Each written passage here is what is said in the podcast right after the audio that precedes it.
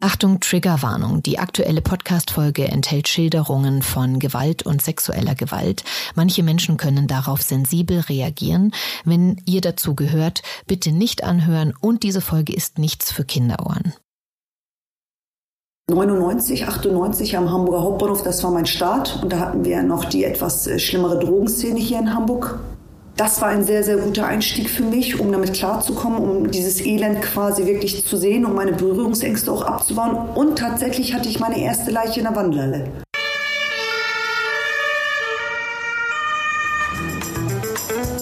Wie fühlt sich der Arbeitsalltag einer Polizistin in Hamburg an?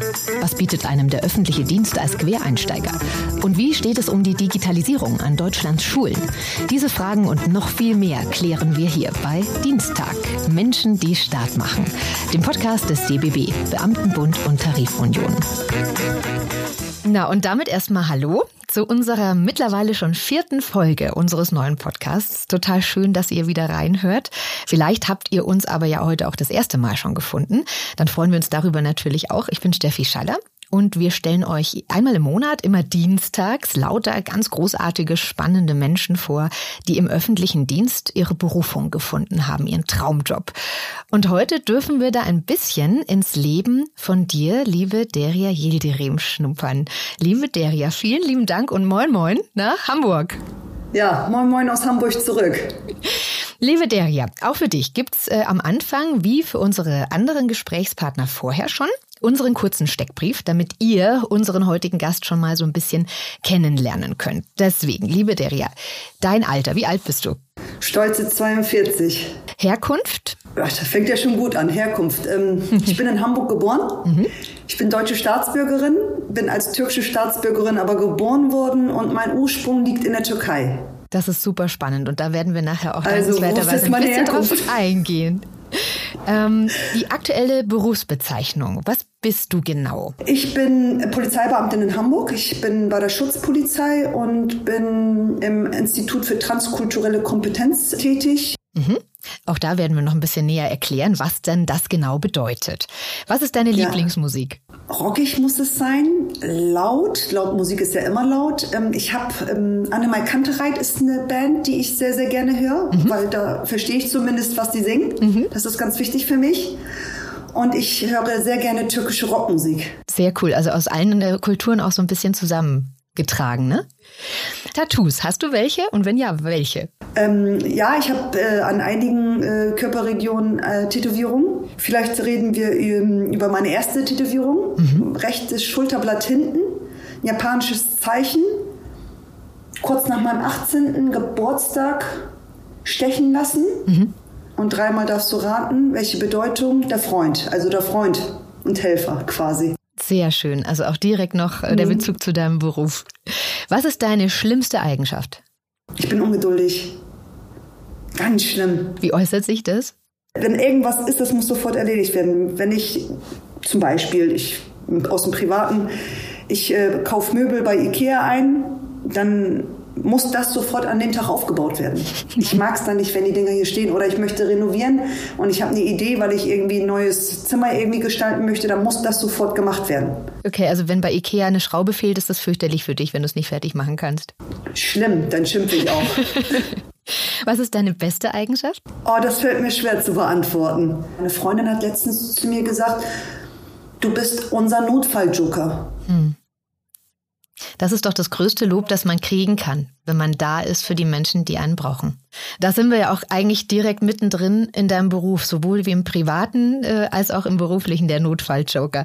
Und meine Einstiegsfrage jetzt äh, in unserem Podcast, äh, auch bei unseren anderen Gesprächspartnern, war immer ein bisschen eine Klischeefrage. Und nachdem wir jetzt gerade schon gehört haben, dass dein Hintergrund ja ein besonderer ist, ähm, möchte ich mit der Frage einsteigen, du bist Polizistin mit einem gewissen Migrationshintergrund. Da wird man doch ständig angefeindet. Oder wie ist das?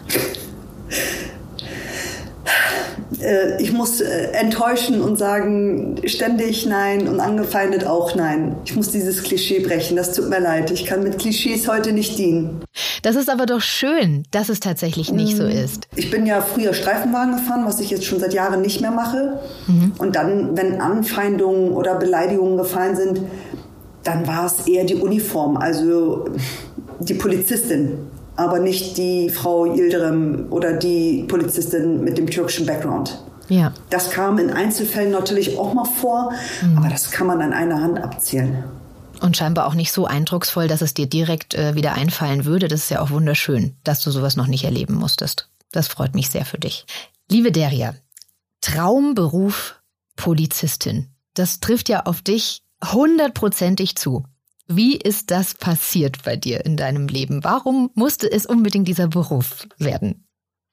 Ich hatte gar keinen anderen Beruf im Sinn. Ich kann mich daran erinnern, vielleicht war ich fünf, sechs Jahre alt. Ähm, ich habe zumindest damals noch in einer Altbauwohnung in der Neustadt gewohnt. Dort wurde die Serie Großstadtrevier gedreht. Mhm. Und wenn ich auf diesem Fensterbrett dieser Altbauwohnung gesessen habe und aus dem Fenster rausgeschaut habe, habe ich gesehen, wie diese Serie gedreht wurde. Und da wurde immer der Streifenwagen vorgefahren und dann sind da ganz stolze Polizeibeamtinnen gewesen, die Schauspielerinnen natürlich, mhm. die dann immer hoch und runter gelaufen sind, stolziert sind mit ihrer Uniform. Und ich habe dann irgendwann nur gedacht, wenn ich groß bin, möchte ich auch so eine tolle Uniform tragen und auch diesen Streifenwagen fahren. Und so hat sich das verfestigt. Also ich bin dann, während meine Klassenkameraden oder Freunde äh, auf dem Spielplatz Seilhüpfen waren oder Fußball spielen gegangen sind, habe ich mich dann vor der großen Neumarktwache platziert und habe geschaut, was so rein und raus geht, ob ich irgendwie sehen kann, ob äh, Festgenommene äh, transportiert werden. Das waren dann so meine Attraktionen, womit ich meinen Alltag als kleines Kind verbracht habe. Was ehrlich? Hast du dann so rausfinden wollen, oh, der ist bestimmt, der hat bestimmt Schuld und der bestimmt nicht, der ist bestimmt unschuldig. Und warst du da schon so die kleine Kommissarin? Wie alt warst du denn da? Nee, ich, nee, nee, ja, fünf, sechs, nee, Schuld und Unschuld nicht, sondern wie sehen ähm, Verbrecher aus? Also wie, se mhm. wie sehen böse Menschen aus? Mhm. Sieht man das denn tatsächlich? Jetzt bist du ja mittlerweile Polizistin. Kann man das den Menschen ansehen, wer böse ist und wer nicht? Hat man da einen Blick irgendwann dafür? Berufserfahrung spielt da natürlich eine große Rolle, aber ich bleibe jetzt mal wieder so ein bisschen in dem privaten Bereich. Ich glaube, man hat irgendwann mal ein tolles Bauchgefühl dafür. Wie klappt es da dein Gegenüber? Stimmt die Energie, stimmt sie nicht? Lächeln ist ja auch immer gleich, ne? Der Gesichtsausdruck, wenn man jemandem gegenübersteht, das macht, glaube ich, schon ganz viel aus. Der erste Blick, der erste Kontakt mit jemandem, um das einschätzen zu können. Liegst du tatsächlich mit deiner Einschätzung oft richtig? Mit meinem Bauchgefühl? Mhm. Oftmals habe ich mit meinem Bauchgefühl recht, ja. Ja. Aber zum Glück ist Verstand ja auch noch da und Herz ist ja auch noch da und dann ist immer äh, drei Komponenten, die mit einbezogen werden müssen und dann kommt man mal zwei gegen eins, äh, drei gegen null. Ist immer unterschiedlich. Ja. Dann gehen wir doch nochmal zurück zu dem kleinen Mädchen, das vor dieser Wache stand. Wie ging es denn dann weiter? Wie bist du Polizistin geworden? Oh, ich habe ähm, wirklich mir meinen Traum nicht sofort erfüllen können dürfen. Ich musste einiges ähm, leider, leider, leider schmerzhafte Sachen erleben. Traurige Sachen auch. Ich habe nämlich ähm, mit 15, 16 habe ich den ersten Test gemacht bei der Hamburger Polizei. Mhm und habe mir überhaupt gar nicht so viele Gedanken darüber gemacht, wie ist denn das, ähm, wenn die Prüfung läuft, sondern ich dachte, naja, schnacken kann ich wie ein Weltmeister, geradeaus gehen kann ich auch, äh, schreiben kann ich auch, sollte schon funktionieren. Und ich hatte damals nicht die Möglichkeiten in meinem Elternhaus einfach mal einen PC anzumachen und Google anzuschmeißen und mich äh, informieren zu können. Und ich hatte auch nicht die Möglichkeiten, Anlaufstellen beziehungsweise Informations äh, ja, Möglichkeiten in Anspruch zu nehmen, sodass ich völlig blind, blauäugig, naiv aufgrund der Umstände, die damals geherrscht haben, rangegangen bin an die Geschichte und natürlich äh, gescheitert bin in dem Test. Ich habe so viele Fehler gemacht. Ich muss aber auch dazu sagen, ich habe große Probleme in der Groß- und Kleinschreibung gehabt, also mit der deutschen Grammatik schon damals in meiner Realschulzeit. Mhm. Und das war auch meine größte Fehlerquelle in meinem Deutschtest und bin natürlich gnadenlos durchgefallen. Mhm. Bist du denn zweisprachig aufgewachsen? Ich bin zweisprachig aufgewachsen, ja. Ja, und dann tut man sich halt einfach natürlich etwas schwerer. Ich glaube, ich war einfach nicht fleißig genug in der Schule, weil ich habe okay. ja alle die Möglichkeiten gehabt. Mhm. Ähm, meine älteren Geschwister waren auf dem Gymnasium und äh, sind ja unter denselben Umständen wie ich groß geworden und die hatten diese Schwächen nicht. Und es war auch nicht unbedingt meine Stärke, dafür war ich sportlicher als meine Schwester. ja, das hatte auch jeder, Gott sei Dank, so seine Stärken. Ne? Das ist ja auch genau. super.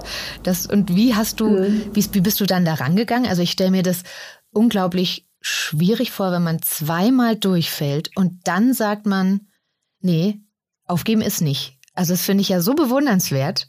Also ich habe mich erstmal mit Gelegenheitsjobs natürlich über Wasser gehalten, weil ich war natürlich frustriert, ich war traurig, ich war am Erdboden, ich habe alles auf die Karte Polizei gesetzt gehabt, ich konnte mich auch mit überhaupt gar keinem anderen Beruf identifizieren und war natürlich, ich war, ich war traurig. Ich habe gesagt, ich werde keinen anderen Beruf erlernen, entweder Polizeibeamtin oder gar nichts. Ich habe auf eine Karte gesetzt, wie naiv eigentlich, wenn ich heute zurückdenke.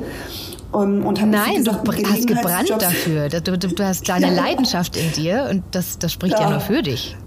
Ja, ja, aber was wäre es gewesen, wenn es beim dritten, wenn es beim dritten Mal nicht geklappt hätte? Dann hätte ich ein Problem gehabt, ne? Darf man es denn dreimal machen und dann war es das? Ja, Genau, alle guten Dinge sind drei und nach okay. dreimal ist Feierabend. Dann darf man sich in dem Bundesland, in dem jeweiligen, also das gilt zumindest für Hamburg, nicht mehr bewerben. Mhm. Und habe mich, wie gesagt, mit Gelegenheitsjobs über Wasser gehalten. Ich bin ähm, lange Zeit Reinigungskraft in einer großen Kaufhauskette hier in, in, Hamburg gewesen. Dann bin ich gelandet im Obst- und Gemüseladen meiner Eltern. Also ich habe zig verschiedene Sachen gemacht. Mhm ich war acht Monate in der Türkei und habe gesagt, ich reise mal äh, weg und guck mal, dass ich meine Sprachkenntnisse erweitere. Und bin dann zurückgekommen und habe gesagt, jetzt möchte ich nochmal durchstarten.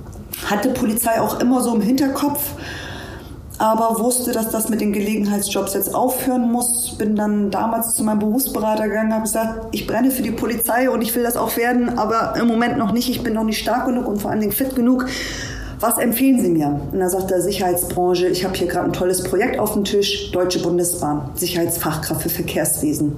Und bin dann bei der Deutschen Bundesbahn gelandet, im Prüfdienst und äh, ja, als Sicherheitsfachkraft im Verkehrswesen. Ich bin im Sicherheitsbereich ge aktiv gewesen, bin im Bahnhofstreifen, im Nachtdienst und im Prüfdienst.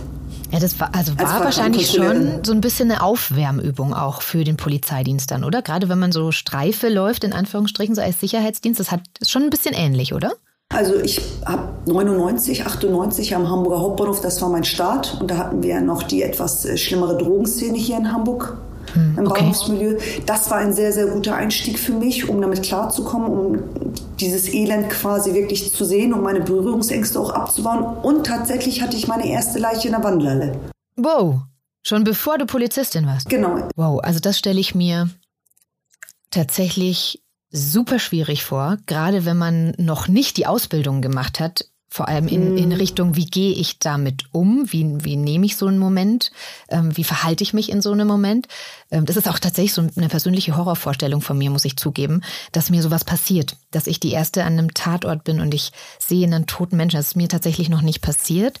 Wie war das für dich als erst das erste Mal?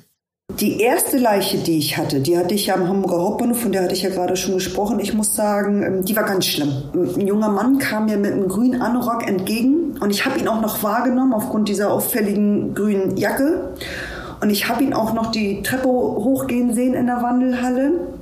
Ganz, ganz, ganz, ganz kurze Zeit danach hörte ich einfach nur ein Klatsch und ein Hall in dieser Wandelhalle. Es halt ja sehr, wenn man die Hamburger Wandelhalle kennt. Mhm. Und in dem Augenblick habe ich mich umgedreht und dann habe ich schon jemanden auf dem Fußboden gesehen und auch schon die ganzen Passagiere und die ganzen Gäste, die da an der Wandelhalle waren, rumschreien, rumkreischen. Ich habe da gar nicht geistesgegenwärtig natürlich reagiert. Da läufst du natürlich sofort hin, stehst da als Uniformträgerin, ist ja mein Job und habe in dem Augenblick auch gar nicht nachgedacht. Also ich habe gemacht und ähm, mit meinem Streifenpartner, der zum Glück auch lebensälter war und auch schon Erfahrung hatte. Und ähm, erst nachdem ich abends nach Hause gekommen bin und unter der Dusche stand, habe ich, ähm, ja, ich habe geweint. Es hat mich mitgenommen emotional. Ich war total, ich war jung, es war meine erste Leiche.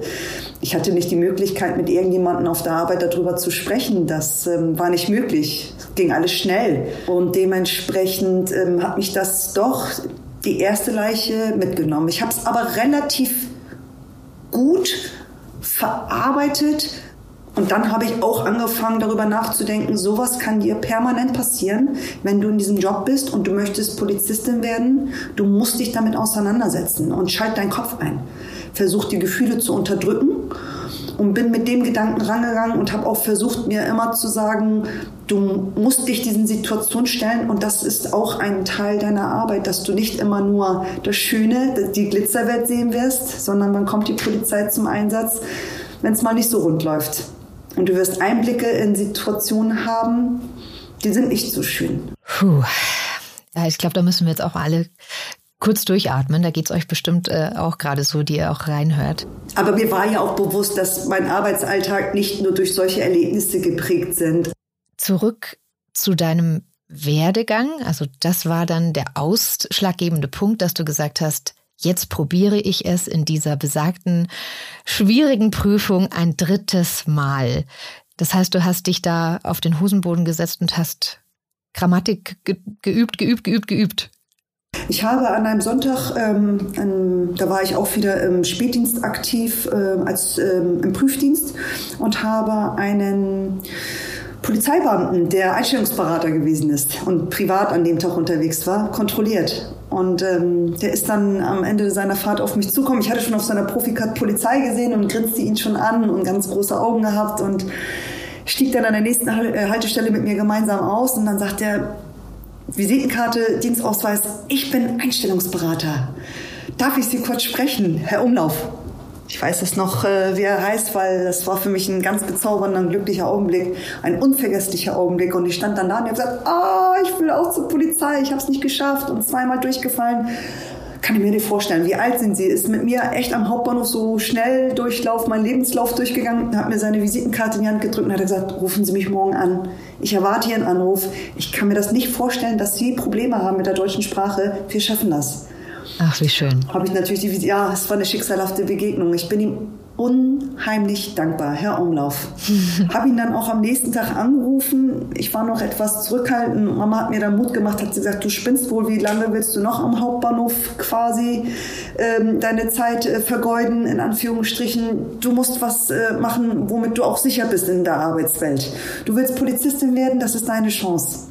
Und von da an wusste ich, alles klar, Selbstreflexion, Jahre zurück, was ist falsch gelaufen, was kann ich jetzt anders machen und habe mich dann an der Volkshochschule im Kurs angemeldet mhm. und habe nur noch Grammatikregeln gebüffelt, weil ich wusste, das ist meine Schwäche. Der Rest Diese funktioniert. Diese Regeln muss ich lernen. und jetzt kommen wir wieder zu der vorherigen Frage eingangs zurück.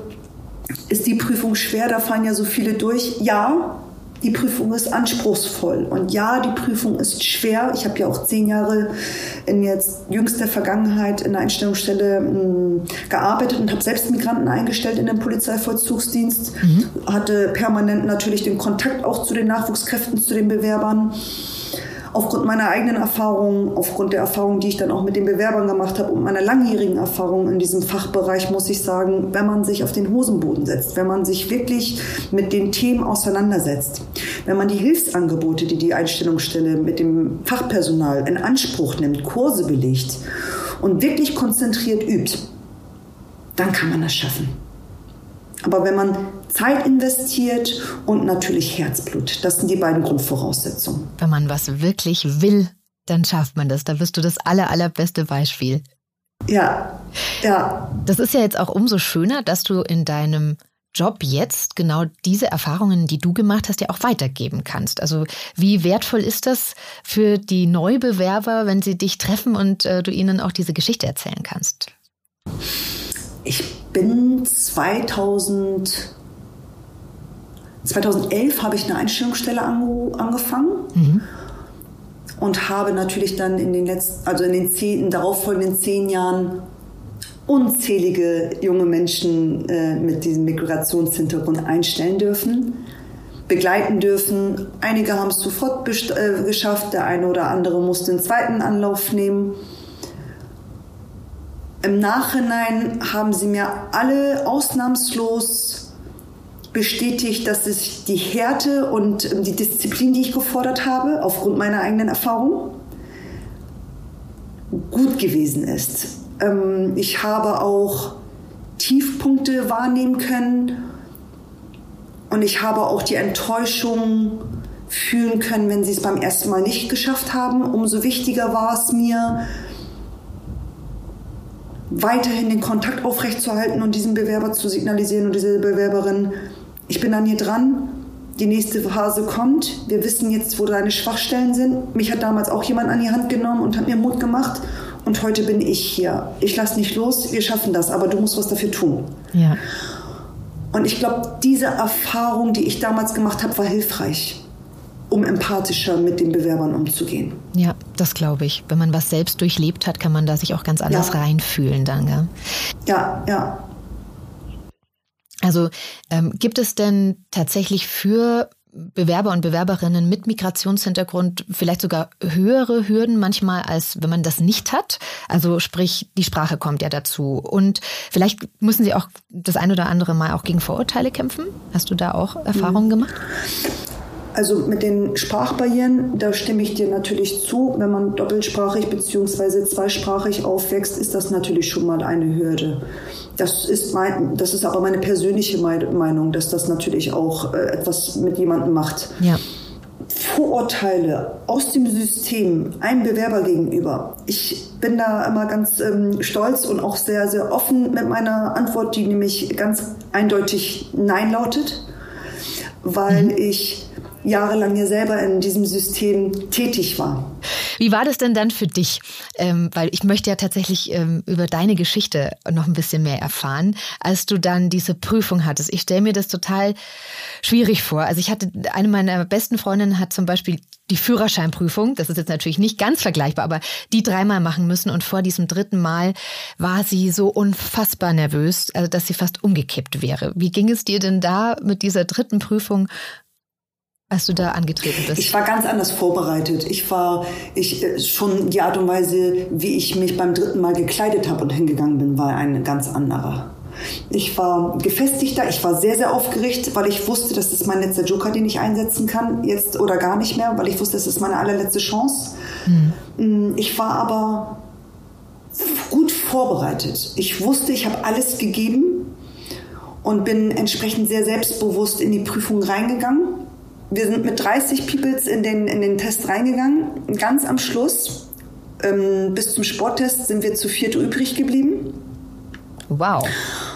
Und da habe ich schon einmal gedacht, ey, kannst du mal sehen, was das bringt. Du hast ja wochenlang nichts anderes gemacht. Du bist die Erste gewesen, die zweimal rausgeflogen ist. Und jetzt bist du hier unter den letzten Vieren mit dabei. Wie geil ist das denn? War aber trotzdem noch ein bisschen aufgeregt, weil ich wusste, ich muss noch die Sportprüfung machen. Und ich musste noch das Vorstellungsgespräch machen absolvieren. Was muss man denn in der Sportprüfung uh, machen? War für dich ja wahrscheinlich oh, ein Klacks, weil du bist ja sehr sportlich, hast du schon gesagt und schon nee, verraten. Bei den, bei den Klimmzügen hatte ich Probleme. Wie nee, viel bei muss den man da machen? Hatte ich, da, damals waren es fünf, wenn ich mich nicht irre. Mindestanforderungen waren es fünf, aber der Test ist jetzt auch ein ganz anderer. Also überhaupt nicht mehr zu vergleichen. Ich musste 3000 laufen, wenn ich mich nicht irre, innerhalb von zwölf Minuten. Mhm. Klimmzüge, da musste ich ein Parcours laufen, den habe ich auch relativ gut hingekriegt. Ja, aber bei den Klimmzügen. Und bei den, ja, und bei den Liegestützen hatte ich auch Probleme. Ja, also Klimmzüge schaffe ich zwei und Liegestützen drei. Also insofern hast du das sicher sehr viel besser gemacht, als ich es hätte tun können. Aber da bereitet man sich ja auch gut drauf vor. Ne? Wie war es dann letztlich, als du das Ergebnis bekommen hast? Wie ist das denn? Wird man dann da noch auf die Folter gespannt oder bekommt man danach gleich einbestanden? Nein, das Ergebnis damals war es wie gesagt noch ein bisschen anders. Ich habe das Ergebnis, dass ich alle Prüfungen bestanden habe, sofort an dem Tag bekommen. Ich musste aber noch zum personalärztlichen Dienst, um meine Tauglichkeit, gesundheitliche Tauglich, äh, äh Tauglichkeit überprüfen zu lassen von den Fachärzten. Und das, muss ich ehrlich sagen, hat damals, hat für mein Empfinden, ich glaube, ich habe sechs Wochen gewartet, bis ich das Ergebnis hatte, fünf Wochen. Oh Gott, das, das ist ja eine Ewigkeit. Ja, das, das war Hölle. Und dann, wie hat sich das Kam angefühlt? Ja, was soll ich sagen? Juhu, unglaublich. Ich habe das geschafft. Ich darf Polizistin werden. Aber ich hatte auch Angst vor der Ausbildung. Also ich hatte Angst, ähm, wieder zu scheitern weil ich wusste, es wird ja nicht aufhören. Kommst du plötzlich äh, in eine Polizeischule und wirst da konfrontiert mit äh, Gesetzesbüchern. Und äh, ich habe das schon mal in einem anderen Interview gesagt. Für mein Empfinden habe ich immer relativ gut Deutsch gesprochen, aber ich hatte das Gefühl, dass ich die deutsche Sprache komplett neu lernen musste. Das sogenannte Beamtendeutsch. Für mich war das eine komplett neue Welt. Auch sehr herausfordernd. War eine schwierige Phase für mich durchzuhalten. Das wundert und mich überhaupt nicht. Sagen, das ist übrigens für ja. jeden, der nicht Als Beamter arbeitet schon eine Herausforderung, wenn man mal so einen äh, Polizeibericht gelesen hat, denkt man sich so, mhm. also ich mache das ja im Radio relativ oft, weil wir ja jeden Tag mhm. Nachrichten aus äh, dem Polizeibericht auch geschickt bekommen und was man alles viel komplizierter formulieren kann, als es war, wundert mich manchmal schon durchaus. Also ich kann es total nachvollziehen. Naja, auf jeden Fall habe ich es dann geschafft. Irgendwann waren die zweieinhalb Jahre äh, um. Schwuppsdiwupps. Ganz schnell. Und dann durfte ich endlich draußen auf der Straße arbeiten. Und dann stand mir diese weite Welt offen unter Apparatpolizei und hat gesagt, hier sind zig verschiedene Bereiche. Wo wollen wir mit dir hin? Wofür hast du dich denn letztlich dann entschieden? Äh, als, als was hast du als erstes angefangen? Ich musste in die Bereitschaftspolizei, das macht man so in Hamburg. Man landet als allererstes in der Bereitschaftspolizei, um das System in geschlossenen Einsätzen, um das Hamburger Revier, um die Hamburger Reviergebiete einmal kennenzulernen, um einfach in allen Regionen mal aktiv zu sein und auch die Erfahrung zu sammeln, wie ist das, wenn ich in einem geschlossenen Einsatz arbeite. Also ein Jahr Bereitschaftspolizei ist nach der Ausbildung bei der Schutzpolizei gesetzt. Mhm. Und von da aus findet man dann für sich heraus, in welche Richtung will ich, an welche Wache will ich. Will ich Zivilfahnderin werden? Will ich im verdeckten Bereich arbeiten? Will ich weiter bei der Bereitschaftspolizei arbeiten? Will ich in einem Spezialbereich arbeiten? Von da aus äh, streckt man quasi die Fühler aus. Mhm. Und ich habe damals schon relativ früh, ich war in der Bereitschaftspolizei aktiv, habe ich ähm, ja beim Straßendeal, beim Drogenstraßendeal in Hamburg äh, wurde ich eingesetzt. Und das war auch eine sehr, sehr aufregende Zeit. Was hast du da alles erlebt? Also da könnte man natürlich wahrscheinlich äh, einen, eigene, einen eigenen Podcast damit füllen, mit äh, den Geschichten, die du da äh, erlebt hast, auch in deiner ganzen Berufslaufbahn bisher. Ähm, aber was war so eines der eindrucksvollsten Erlebnisse, die du hattest?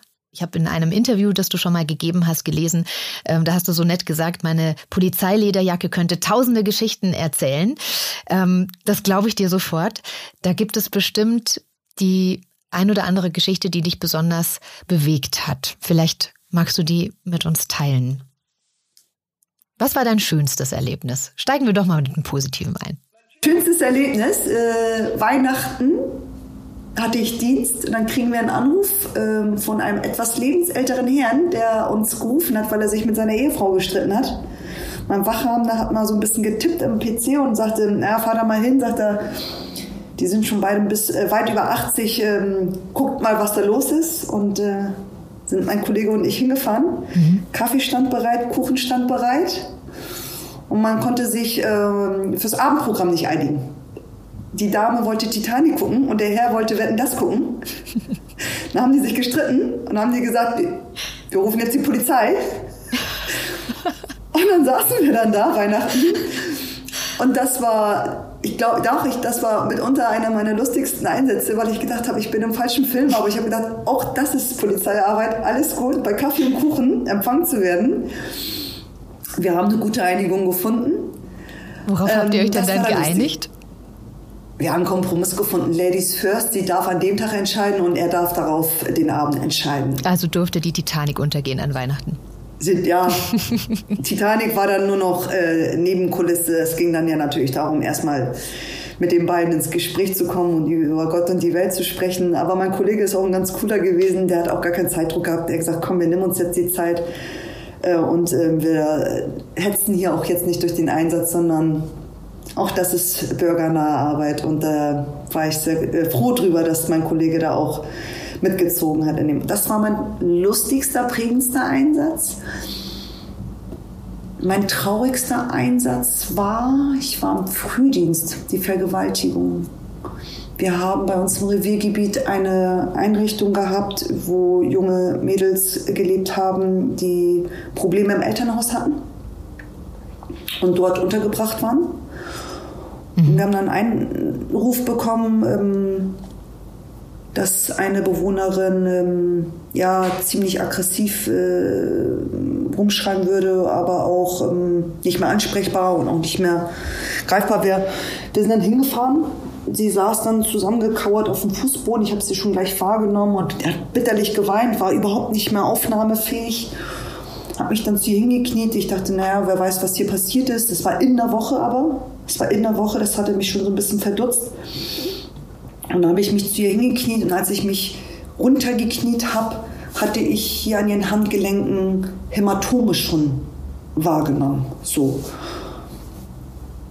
Da war ich mir aber noch nicht so ganz sicher, was passiert ist. Ich war auch relativ früh noch ähm, im Dienst. Ich hatte noch nicht so die Berufserfahrung.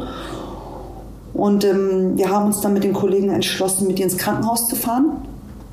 Und im Krankenhaus ist sie dann in meinen Arm zusammengebrochen und ähm, hat mir erzählt, dass sie ähm, mehrfach vergewaltigt wurde von mehreren Männern. Oh Gott.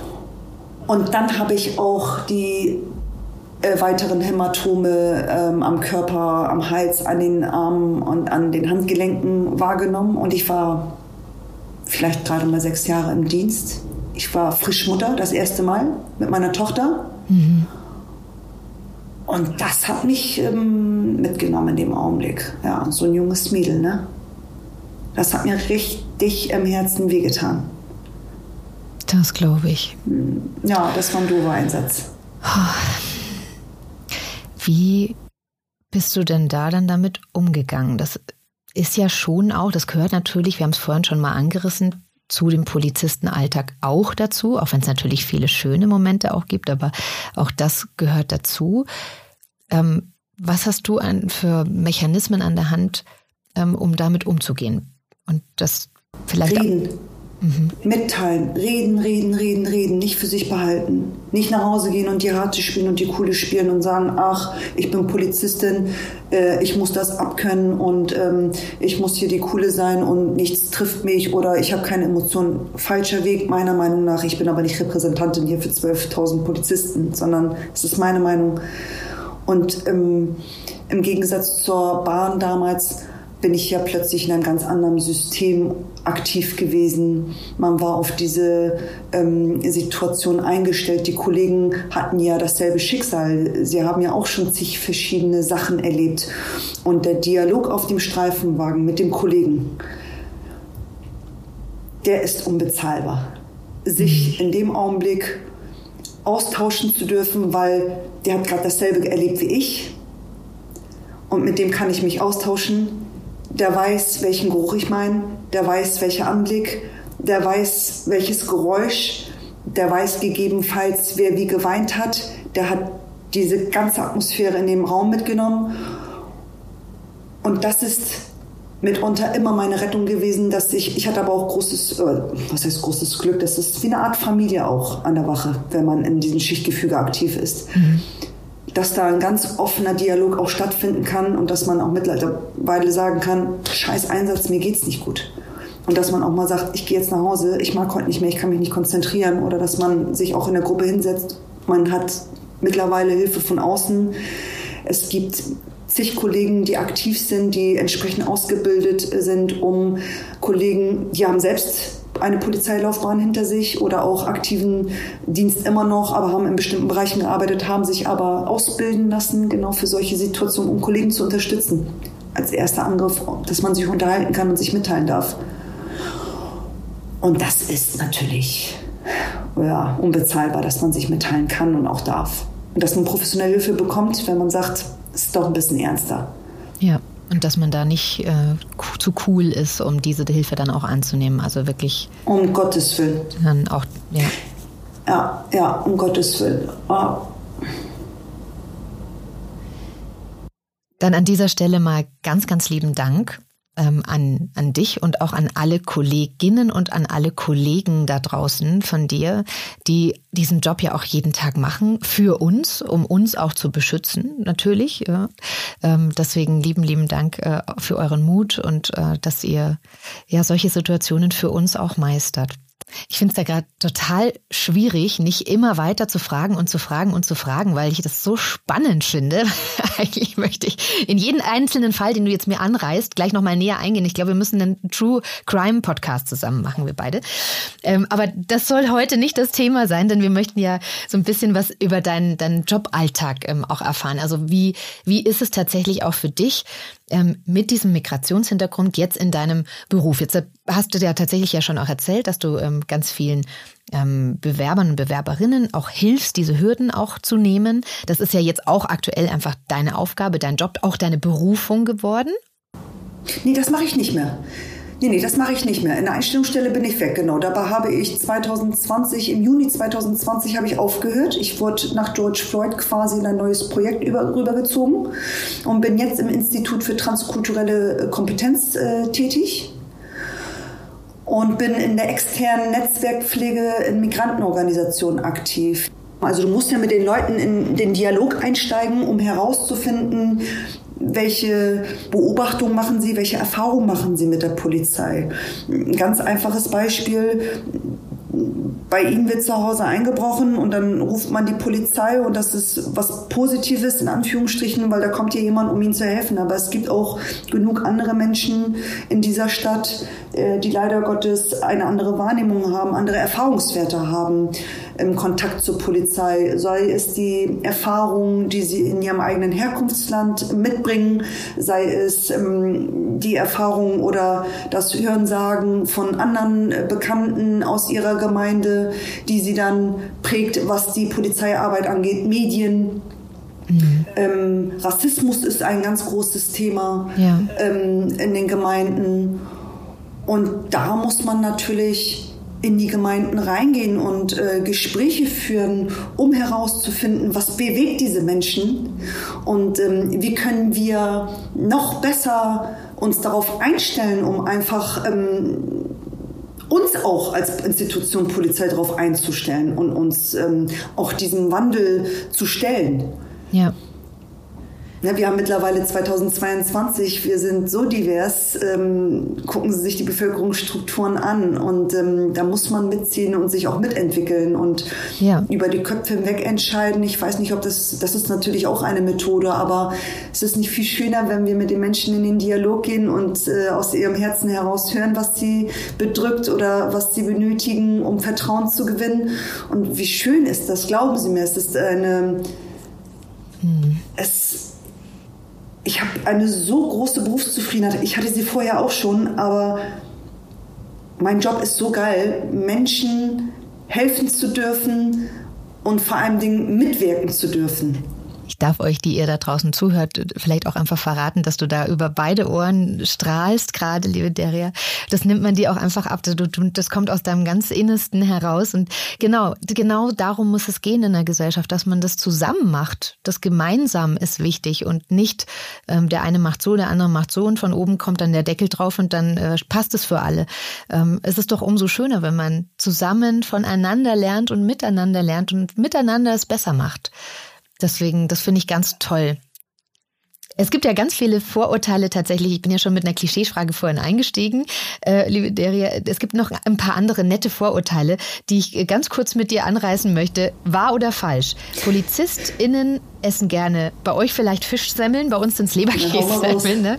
Wir haben so den äh, Vorurteil, der Eberhofer, der Kommissar, der isst immer Leberwurstsemmeln, äh, Leberkässemmeln vom Metzger. Wie ist das bei euch oben? Ist es so? Äh, kannst du das bestätigen, diese Vorurteile? Immer dieses Fastfood, dass man mal schnell isst, wenn man Polizist ist? Oh ja, die Kollegen, ähm, die draußen im, auf, im Reviervollzug beziehungsweise auf, äh, an der Wache arbeiten, das höre ich ganz oft, weil sie einfach nicht die Zeit haben. Ja, also das ist tatsächlich kein Vorurteil. Polizisten schlafen immer zu wenig. Das ist ja in jeder Serie so, dass die immer so 48 Stunden schieben und dann schlafen die eine Stunde Nein. und dann sind sie aber wieder im Revier und klären den Fall noch auf natürlich. Wahr oder ja, falsch? Nein, das falsch, eindeutig. Also es gibt Obergrenzen, oder? Absolut. Die Polizei schickt immer noch Faxe mit einem Faxgerät. Ist das denn so? oder Thema Digitalisierung? Muss sich da noch ein bisschen was tun? Oh, ich, haben wir noch ein Faxgerät bei uns? Das ist eine coole Frage. Ich gucke morgen gleich mal. Und das letzte Fax habe ich, was was ich fand, abgeschickt. Äh, wir haben jetzt mittlerweile alles digital hier mit dem Himmelflow. Äh, ich gucke morgen nach. Okay, ich weiß es nicht. Das spricht ja nur dafür, dass es vielleicht nicht mehr verwendet wird, wenn du nicht mal weißt, was ja. da steht. Ne? Nee, nee ich glaube nicht mehr.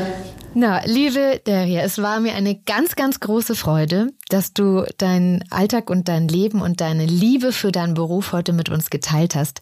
Abschließend, was würdest du gerne den Menschen noch mitgeben, auch vor allem den jungen Menschen mitgeben, ähm, die den Weg einschlagen möchten wie du, die auch so brennen wie du für diesen Beruf, ähm, wenn du denen jetzt sagen könntest, Mensch, macht mal so. Wenn man diese Entscheidung trifft. Du hast ja ganz zu Anfang gesagt, die Berufung.